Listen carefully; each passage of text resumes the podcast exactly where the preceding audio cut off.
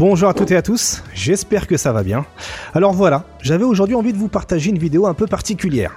Il s'agit d'une vidéo créée dans le cadre d'un cours que j'ai donné en tant que formateur e-sport dans une école de management du sport.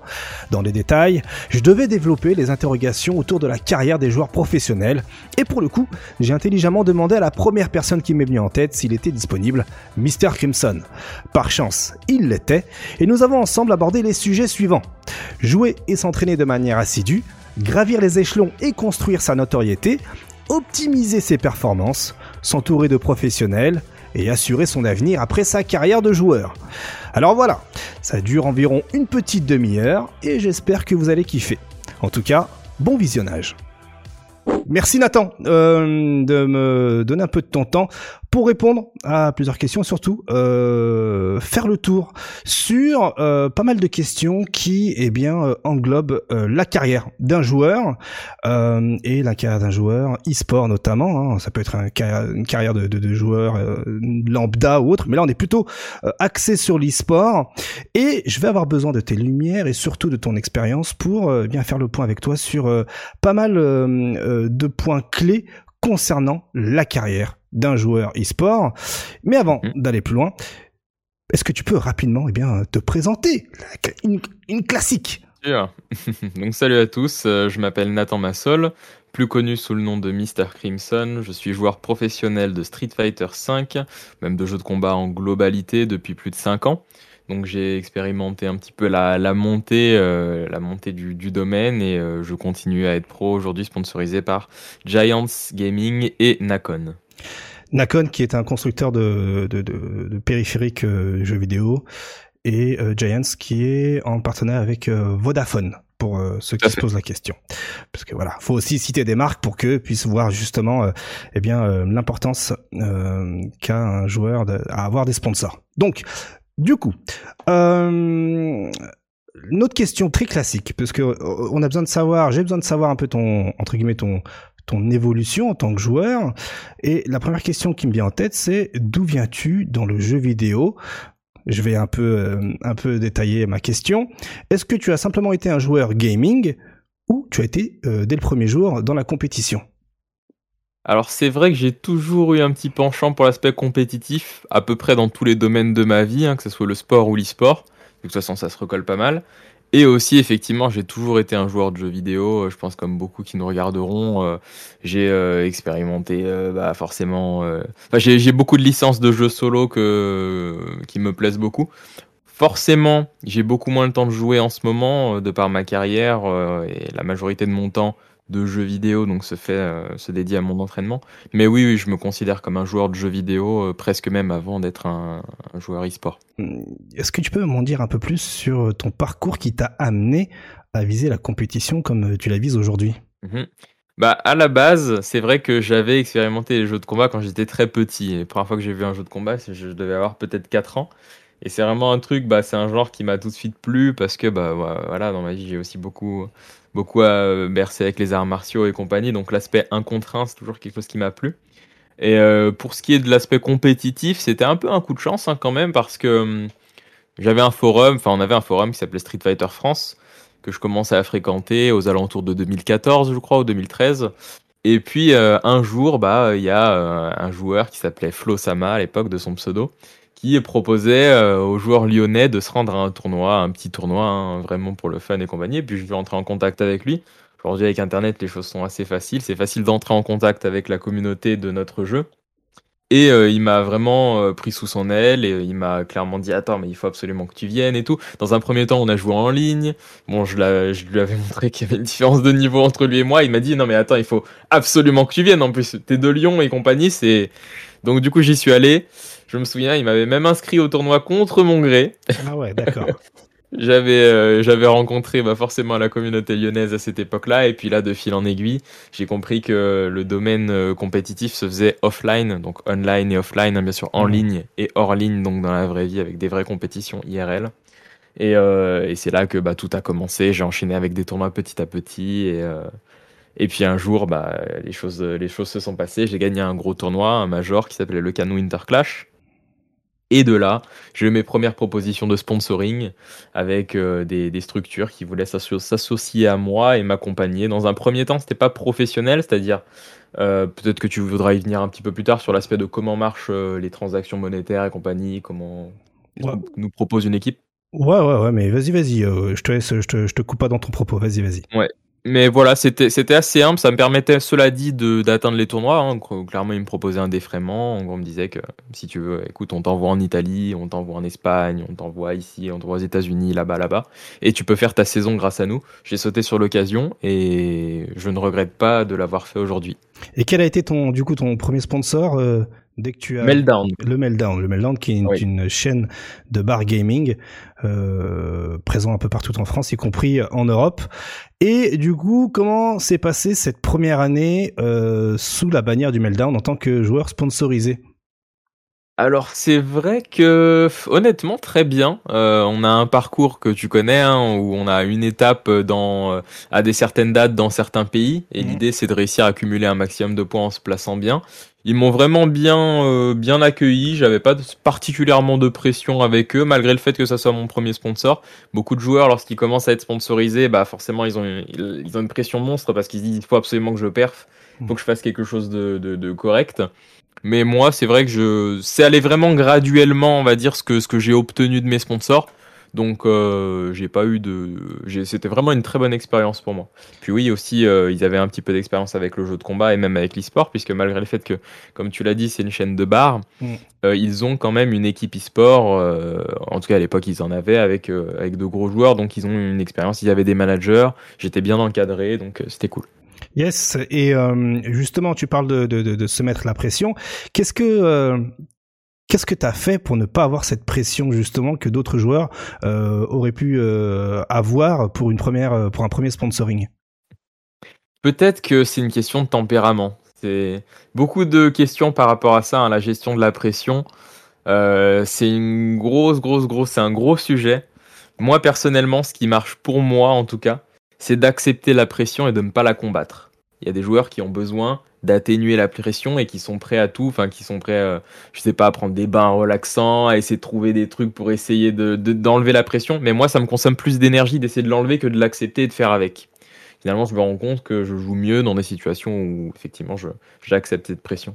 Mais euh, mais je pense que oui, c'est une question de tempérament. Je vais pas, suis pas vraiment quelqu'un de stressé par rapport au futur ou à quoi que ce soit. Donc euh, j'avais pas euh, voilà. Bien sûr, je voulais réussir, c'était important pour moi. Hein. Euh, j'avais quand tu joues tes premiers matchs à enjeu, t'as le cœur qui bat à fond, tu veux, tu veux, bah tu veux réussir. Mais pas de pression néfaste en tout cas. Yes, yes, yes. Et euh, t'acceptes cette pression-là. Et est-ce que, enfin, accepter cette pression-là fut aussi le fruit d'un entraînement? C'est vrai qu'avec le temps, par exemple, là, j'ai pas du tout la même, euh, le même rapport à la pression, au stress qu'il y a 5 ans. Mais c'est, euh, on est vraiment à, l'opposé, quoi. Parce qu'effectivement, j'ai enchaîné peut-être, je n'ai pas compté le nombre de compétitions que j'ai fait, mais j'ai dû en faire plus d'une centaine. Euh, donc, clairement, je, je, gère ça de manière très différente. D'accord. Mm. Et, et, justement, hein, la transition est toute faite, donc on va rester sur les entraînements. Est-ce que tu peux nous expliquer en quoi, enfin, à quoi plutôt consistent tes entraînements et dans quelle hmm. finalité ils sont exécutés? Alors pour s'entraîner, c'est un peu pareil que la gestion de la pression. Il y a plusieurs écoles. Il y a des joueurs qui vont avoir besoin de beaucoup jouer, d'autres qui vont avoir besoin de moins jouer. Ça dépend aussi beaucoup du jeu auquel vous jouez. Forcément, il y a des jeux qui prennent plus d'énergie que d'autres. Il y a des jeux qui sont un petit peu plus comparables à un sprint, d'autres à un marathon. Donc tu vas peut-être avoir besoin de t'entraîner beaucoup énormément. Par exemple, j'ai fréquenté dans ma, carrière des joueurs de, étant donné que quand tu fais partie d'une structure e-sport, tu es souvent euh, confronté, enfin confronté, tu, as souvent dans, tes contacts des gens, des pros qui jouent à d'autres jeux. Par exemple, avec l'équipe Envy, donc l'équipe qui a précédé le Meltdown, j'étais entouré en gaming house de joueurs de Counter-Strike. Et eux, ils avaient besoin de jouer, euh, vraiment, c'était du 6 heures euh, par jour, 6-7 heures minimum par jour. Euh, pour un jeu de combat, c'est un peu différent. Je pense qu'il y a une énorme partie du travail qui se fait hors du jeu. Donc par exemple en regardant les replays, donc en regardant les games qu'on a exécutés ou alors que d'autres ont exécutés, on apprend beaucoup au contact des autres. Bien évidemment en jouant, en réussissant à trouver les joueurs les plus qualitatifs possibles et de pouvoir se confronter à eux et euh, de faire un petit peu le même principe que c'est du sparring partner en fait. Hein. on s'entraîne euh, l'un contre l'autre. Moi, personnellement, un truc qui marche bien sur moi, j'aime bien pratiquer un petit peu de sport à côté. Euh, c'est important pour moi de me sentir bien pour pouvoir euh, exécuter mon meilleur jeu. Ça reste avant tout une discipline mentale, mmh. même s'il y a un aspect physique. Euh, je, pense qu'il y a un certain aspect physique malgré tout sur certains plans. Mais, mais voilà, c'est un mélange de ça. Je dirais 2h30, 2-3 heures de jeu pur, 1 heure à 2 heures de replay et puis un petit peu de sport trois fois par semaine pour, pour être en bonne forme. voilà. Dans des situations pré-compètes, il se peut que je joue un petit peu plus. Ah. Par exemple, travailler un match-up spécifique ou quoi. Mais en général, c'est comme ça que ça se passe. Excuse-moi, je t'écoute. Non, pas de souci, mais quand tu dis que tu fais du sport, tu fais quel sport? Alors ça dépend, tu peux faire beaucoup de choses. Moi j'aime bien effectivement un petit peu de cardio et de renforcement physique. Donc euh, que ce soit un petit peu de musculation, un petit peu de tapis de course, un peu de corde à sauter, etc. J'ai parlé un peu des arts martiaux précédemment, mais c'est vrai que parce que la boxe a eu un, donc la boxe française a eu un impact assez positif dans ma vie, je continue de maintenir un petit peu en forme, peut-être dans le but peut-être de reprendre un jour, je ne sais pas, quand j'aurai plus de temps. Mais, euh, mais voilà, il y a un peu de ça. Et je me rends compte que c'est positif aussi pour moi. Alors justement, c'est, c'est, tu, tu, tu, me dis là, que quand tu auras peut-être un peu plus de temps, mais combien euh, de temps ta, ta carrière de joueur pro te prend par jour? Alors, j'ai parlé ouais, du coup des entraînements, mais c'est vrai que tu fais bien de le spécifier, il n'y a pas que l'entraînement, il y a aussi la gestion, par exemple, des contacts, des potentiels partenariats, l'échange avec ton équipe, euh, le fait de, leur exposer tes projets dans des périodes où, bah, moi j'ai eu un peu de chance là-dessus, mais euh, il y a des périodes où tu es en recherche de sponsors potentiellement. Euh, c'est très important de dédier du temps à réussir à trouver les entreprises intéressantes, à essayer de leur, de leur établir un plan. Voilà, quels sont mes objectifs, voilà ce dont j'ai besoin, voilà ce, ce que j'attends de vous.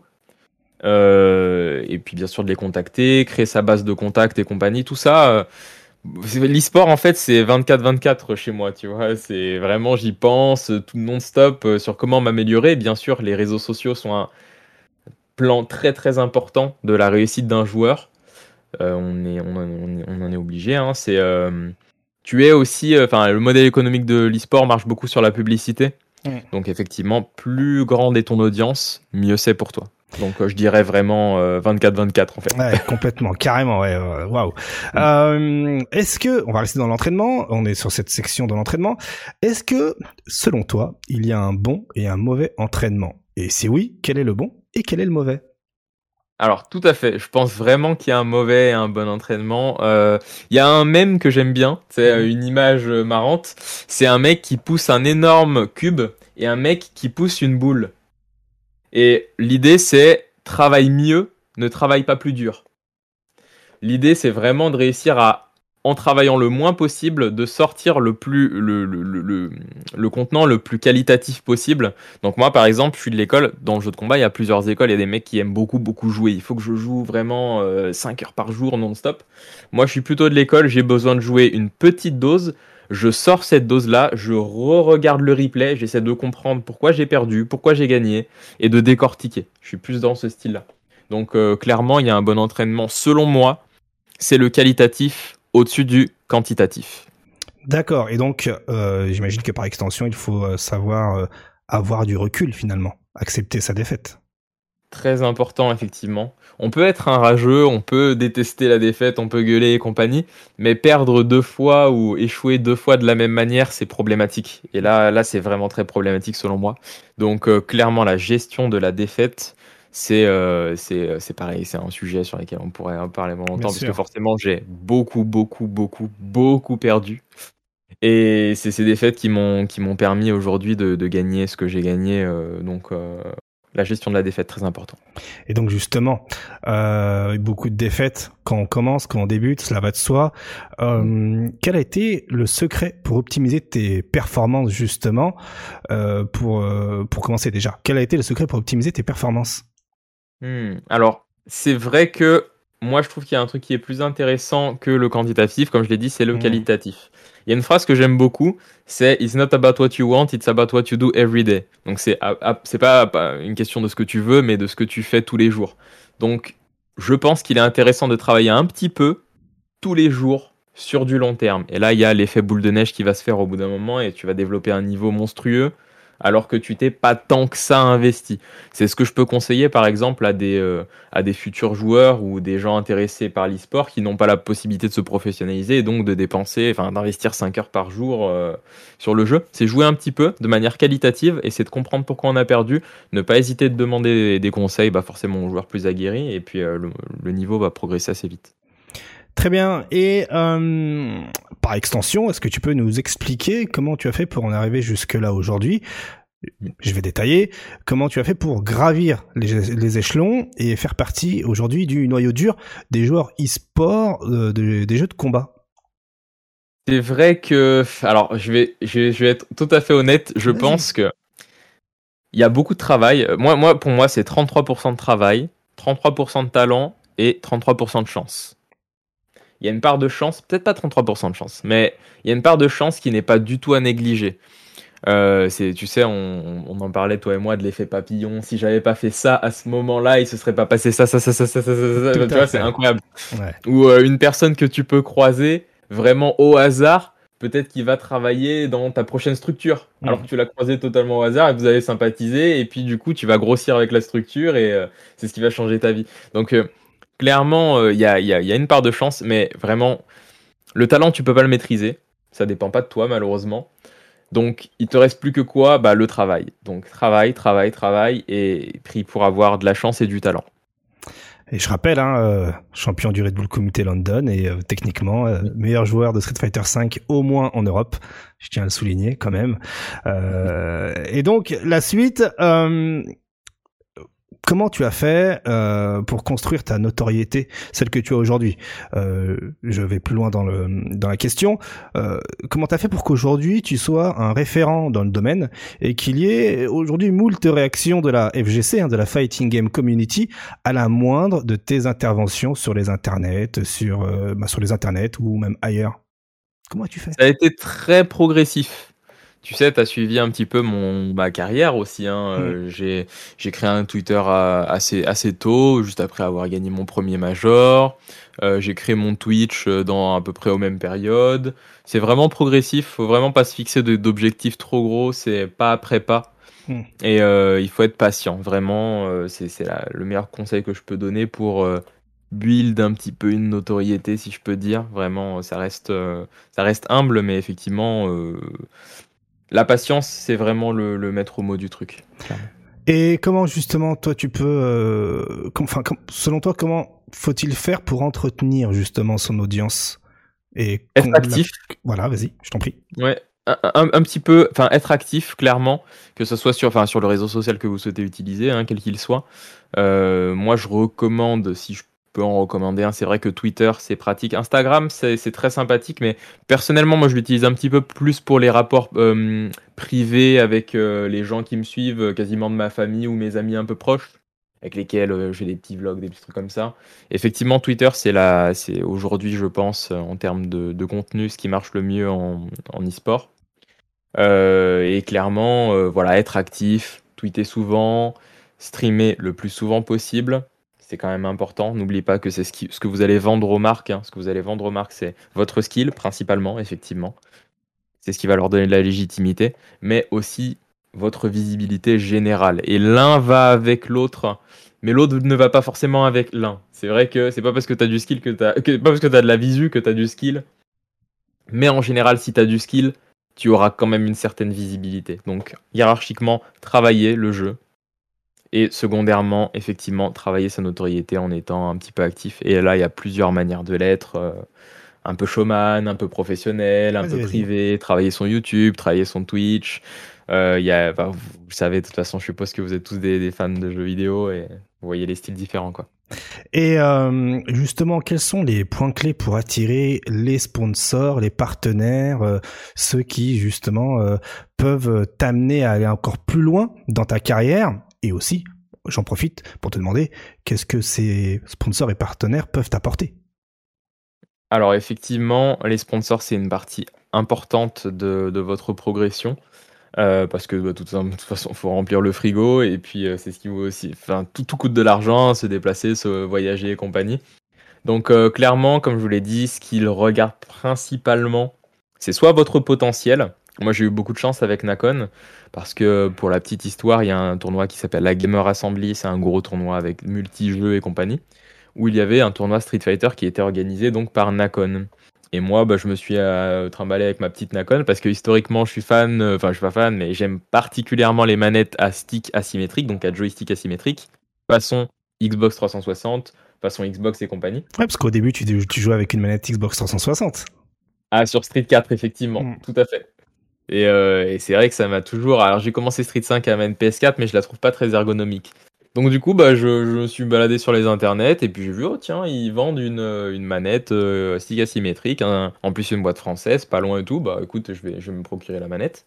Et puis de fil en aiguille, un jour, voilà, cette fameuse Gamer Assembly qui arrive, j'y vais, je vois, c'est organisé par Nakon et le tournoi, je le gagne. Donc, situation intéressante pour eux. Euh, c'est là que bah, on me proposait si tu veux on va boire un café compagnie ou on va manger ensemble ah bah avec plaisir allons-y et puis de fil en aiguille on s'est on s'est fait un petit un petit partenariat un petit peu humble à l'époque hein. c'était genre euh, je sais plus 500 euros par mois ou quelque chose comme ça euh, et qui me et qui me permettait effectivement bah, voilà d'avoir un petit salaire à côté avec le meltdown accumulé c'est pas c'était pas mal c'était un bon début mais clairement, voilà, ce que vous attendez d'un sponsor, c'est clairement une rétribution financière. Vous pouvez aussi c'est très important d'attendre un soutien sur les réseaux sociaux. Euh, extrêmement important parce que ça va vous permettre de grandir, ça va vous donner un bon momentum. Et vous, bah, ce que vous devez leur donner, vous le savez, du skill, la visibilité, c'est le plus important. D'accord.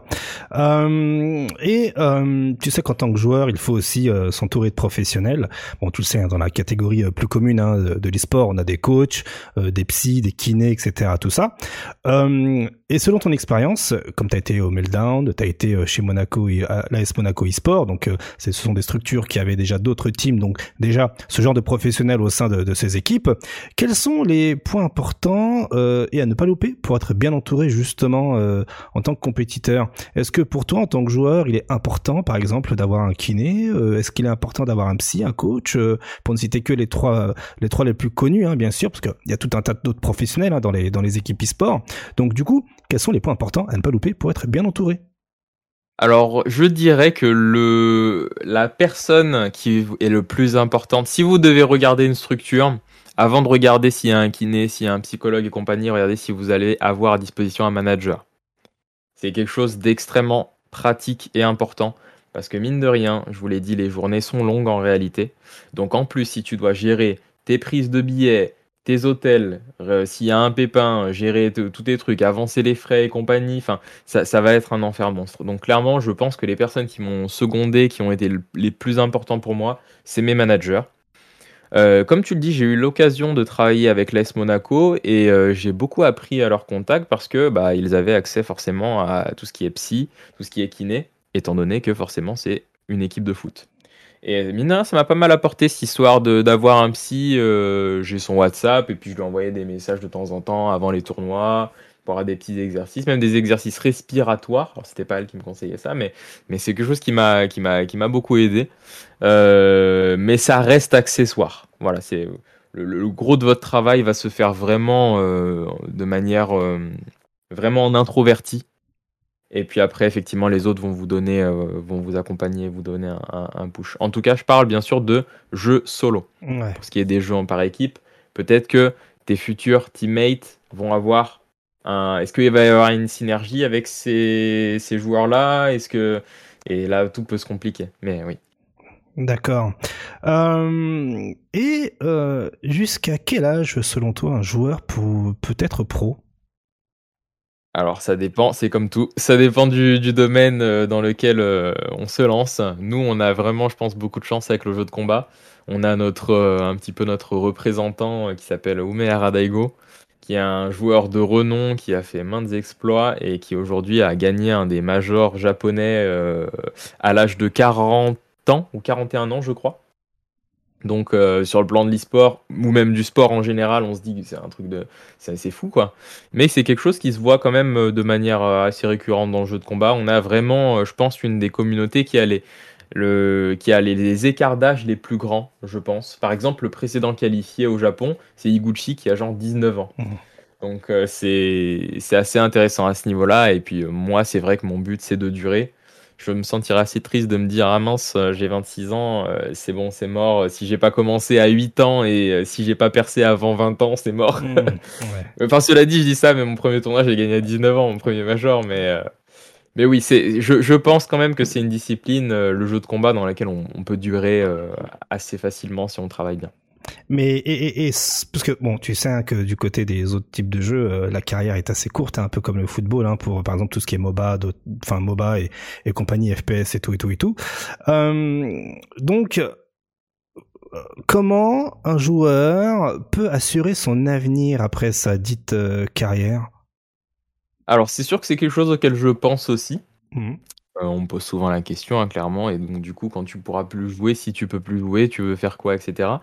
Et eh bien, ce que je vous ai dit par rapport à votre visibilité, c'est ce qui va vous permettre de continuer à être pertinent sur le terrain de l'e-sport, quelle que soit la branche que, sur dans laquelle vous vous orientez. Hein. il est tout à fait possible de se. Par exemple, il y a énormément de coachs, euh, il y a énormément d'organisateurs aussi, il y a toute une branche d'organisateurs. C'est plus compliqué, je pense, de vivre en tant qu'organisateur que joueur dans le jeu de combat. Mais malgré tout, c'est quelque chose qui, euh, qui est en train de grossir. Euh, bien sûr, bah, après ça c'est un petit peu plus sur le plan de l'animation, mais vous pouvez tout à fait travailler votre Twitch, commencer aujourd'hui. Comme on dit, hein, il y a deux périodes pour, pour, pour planter un arbre, c'est il y a 10 ans ou maintenant. Donc vous pouvez soit commencer aujourd'hui, ce que je vous conseille vraiment, et puis sur le long terme, effectivement, par exemple, votre chaîne Twitch ou votre chaîne YouTube pourra, pourra vous permettre de dégager un, certain revenu. Et justement, on parle de revenus. Quelle est la meilleure stratégie pour un joueur pro euh, pour trouver des revenus, pour avoir ces revenus? Est-ce qu'il faut compter que sur un sponsor ou il y a peut-être d'autres techniques? Mhm. Alors tout à fait, moi je pense que ce qui est le plus rentable, c'est de cumuler un maximum de sponsors. Tout à fait logique, chose que je fais d'ailleurs. Le problème, c'est que vous allez être de temps en temps amené à avoir des petits conflits de partenariat, chose qui arrive. Par exemple, chose qui m'est arrivée, euh, j'étais sponsorisé par la team Envy, donc Envious, grosse structure américaine, une des plus grosses euh, équipes e-sport au monde qui était aussi sponsorisé par Scuff Gaming. Donc Scuff Gaming, fabricant de manettes américains, euh, qui enfin américain jeu il me semble, mais en tout cas fabricant de manettes euh, qui peut poser problème par rapport à la concurrence avec mon sponsor personnel qui était Nakon. Cela dit, on a quand même réussi à trouver euh, terrain d'entente, donc j'ai eu un petit peu de chance là-dessus. Mais c'est vrai que c'est des choses qui peuvent peuvent poser problème avec l'accumulation de sponsors. Il y a une autre méthode aussi, c'est euh, ne pas avoir de structure euh, d'équipe e-sport associée à votre nom. C'est tout à fait possible. Par exemple, admettons, euh, aujourd'hui je suis sponsorisé par Nakon qui me reverse, j'en sais un, 1000 euros par mois. Autre structure, je suis sponsorisé, enfin pas structure, autre marque, je suis sponsorisé par exemple par Alienware mhm. qui me paye pour avoir le logo en bas de mon stream qui me reverse, j'en sais rien, 500 euros par mois. Autre structure, je suis sponsorisé par Red Bull qui me paye pour avoir la casquette Red Bull et qui me paye 1000 euh, euros par mois, bon, bah, à la fin, vous faites un salaire euh, de cette manière-là. Il y a vraiment plusieurs manières, et sans parler des cash price potentiels. Donc, les cash price, c'est quelque chose qu'on gagne, enfin, c'est de l'argent qu'on va gagner à la fin d'une compétition en s'étant bien placé. Avec les revenus potentiels Twitch, avec le revenu YouTube et compagnie, si vous travaillez bien ces domaines-là, il est tout à fait possible. Il y a vraiment beaucoup de stratégies et c'est un, un arbre avec une arborescence énorme. Très bien, très bien. Et euh, selon, enfin, pour toi, euh, quel est euh, l'adjectif ou le verbe à, employer lorsque Mr. Crimson a une manette en main? Le verbe, ah, le verbe employé. Ah, le, verbe, ou l'adjectif à employer? Est-ce que, ah, est-ce que tu joues? Est-ce que, ouais, ouais. Est-ce que, que je travaille? Est-ce que je joue? Ah, C'est vrai que je dirais, pour moi, c'est du travail vraiment. Mmh. Euh, au bout d'un moment, alors on nous pose souvent cette question, surtout les gens qui jouent pas trop. Est-ce que tu continues de t'amuser parce que c'est un jeu vidéo et tout? Bah, En fait, euh, non, je m'amuse pas. Mais ce qui m'intéresse, c'est de me confronter à des joueurs de qualité, de haut niveau, de confronter ce que j'ai appris avec ce qu'ils ont appris. Un petit peu de la même manière que, je sais pas, un joueur d'échecs, je doute que les joueurs d'échecs s'amusent vraiment à niveau compétitif. Mmh. Par contre, ils en tirent quelque chose parce que bah, par le fait de se surpasser soi-même, de surpasser potentiellement les autres et compagnie. Donc euh, moi je dirais vraiment que je travaille lorsque j'ai manette en main, oui. Et justement, tu parles de joueurs d'échecs qui en tirent quelque chose. Toi, qu'est-ce que tu en tires de tout cela? De lorsque tu joues, enfin de lorsque tu travailles? Ouais. Alors euh, bah forcément, euh, je m'affûte hein. Mmh. J'apprends toujours, tous les jours, non-stop, euh, malgré le fait que je joue, bah, je sais pas, euh, que je pense au jeu 10 heures par jour depuis 5 ans. Mmh. J'apprends encore tous les jours au contact de tout un tas de joueurs, qu'ils soient moins forts ou plus forts que moi. J'aime beaucoup apprendre aussi. Je, Là, pour le coup, si on parle d'amusement, je pense que c'est le truc le plus ludique que, je, que je fais lorsque je, je donne un petit peu de mon temps à ça, mais c'est de temps en temps de coacher les joueurs qui en ont besoin. Je, pense être euh, assez bon pédagogue et apprendre. Euh, on aime toujours parler des choses qui nous passionnent, donc euh, ouais, j'aime beaucoup parler du jeu avec ces joueurs-là. Donc ce que j'en tire, c'est juste que c'est ma passion et que je veux que ça dure le plus longtemps possible. Yes, une passion d'ailleurs qui tu transformes aujourd'hui aussi avec du coaching. Tout à fait. Alors actuellement, je ne suis pas ouvert au coaching. Je me, je me consacre pleinement à ma formation pour mes prochaines compétitions. Cela dit, euh, oui, c'est quelque chose qui, euh, qui, est important pour moi et de manière gratuite ou payante, j'ai toujours aimé euh, aider les joueurs qui en ont besoin par le maximum de contenu possible. Très bien. Et enfin, pour terminer, quels sont aujourd'hui tes objectifs? Alors du coup, je vais pas dire de résultats de tournoi, j'ai très peu d'objectifs de ce style-là. Oui, parce que parce que justement, tu as gagné pas mal de compétitions, etc., etc. Bon bah voilà, hein, euh, euh, t'as quelques palmarès. Certains s'en satisferaient, hein, euh, certains s'arrêteraient là, se diraient bon bah voilà, ça y est, euh, je suis au top. Mais est-ce que toi, tu continues à avoir des objectifs malgré les trophées? Oui, tout à fait, mais pas forcément ramener d'autres trophées. Je vise pas le fait de ramener la coupe à la maison, mais mon objectif principal, hmm, je dirais durer. Ah, très bien. Durer dans le milieu. Hmm. Très bien, parce que c'est quelque chose peut-être qui te fait peur de ne pas durer? Non, pas peur, justement, mais en fait, c'est ce que j'ai envie de faire pour le restant de mes jours. Du coup, euh, c'est c'est mon principal focus, vraiment. J'aime beaucoup. Euh, ouais, j'espère. J'hésite entre durer et euh, motiver, inspirer les joueurs aussi. Quelque chose, par exemple, le parcours de Daigo mhm. ou de Tokido, joueur qui m'est un petit peu plus personnellement proche, euh, bah, m'inspire beaucoup et j'espère faire pareil pour, pour les, les la jeune génération. Eh bien, merci, merci Nathan. Merci beaucoup Anis. À plus. À plus. J'espère que cet échange vous a plu. N'hésitez pas à laisser un pouce pour le référencement et également commenter cette vidéo pour me dire ce que vous pensez de tout ça. Vidéo qui se retrouvera également au format podcast, Spotify, Google Podcast, Apple Podcast et j'en passe. Le lien bien sûr dans la description. Merci à tous et à plus.